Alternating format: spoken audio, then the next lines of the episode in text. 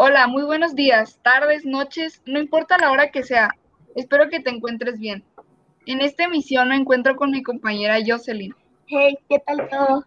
Con mi otro compañero estrella Álvaro. Hola. Y mi gran amigo Carlos. Hola amigos. El día de hoy estarán escuchando una conversación acerca de un tema muy popular que en este momento es global y que en lo personal a mí me da miedo. Pues, ¿de qué se trata? Pues del COVID, por supuesto.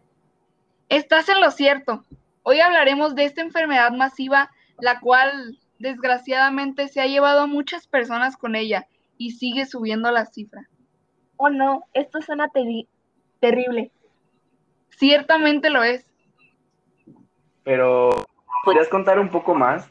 Es que la verdad yo casi no estoy informado y a lo que me dices me está empezando a dar mucho miedo. Pues saben, yo escuché que si alguien con COVID te llega a tocar, pues te mueres. Pues ahora existen muchos rumores acerca de esta enfermedad. Muchos llegan a ser verdaderos, pero muchos otros llegan a ser pues mentira y son creados solo para ganar reconocimiento. Oh, pues vaya, Vaya información tan relevante. Pero, ¿qué es el COVID en sí? El COVID en términos especializados son una como familia de virus.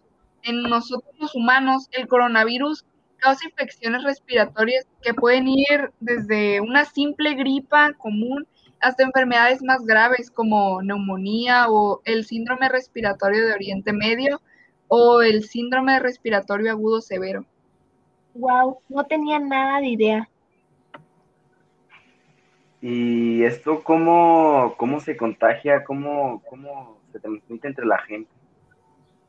Pues el virus que causa el COVID-19 se transmite principalmente a través de las gotículas generadas cuando una persona infectada tose, estornuda o respira.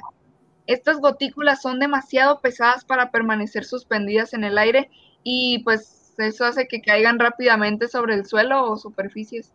O sea, entonces, podemos decir que una persona puede infectarse al inhalar, al inhalar el virus si está cerca de una persona con COVID-19 o si tras tocar una superficie contaminada se toca los ojos, la nariz o la boca.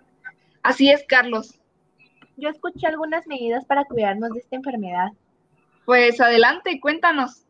Lávate las manos con frecuencia, usa agua, jabón y un desinfectante en manos a base de alcohol. Mantén una distancia de seguridad con las personas que tosen o estornudan. Usa mascarilla cuando sea, no sea posible mantener el distanciamiento físico. No te toques los ojos, la nariz ni la boca. Cuando tosas o estornudes, cúbrete la nariz y la boca con el codo flexionado, flexionado o con un pañuelo. Si no te encuentras bien, quédate en casa. Pues parece que estás muy bien informada. Estás en lo correcto. Wow, eso es genial.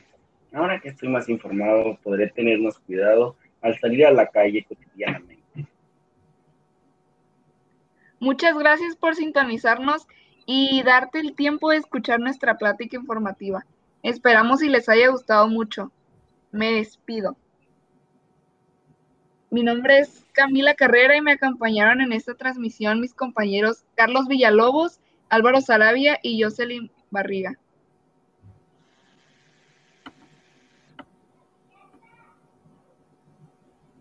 No se olviden comentarios y cualquier duda que tengan nos pueden contactar a nuestro número de teléfono 627 157 8903. Muchas gracias y hasta luego. Que tengan un bonito día.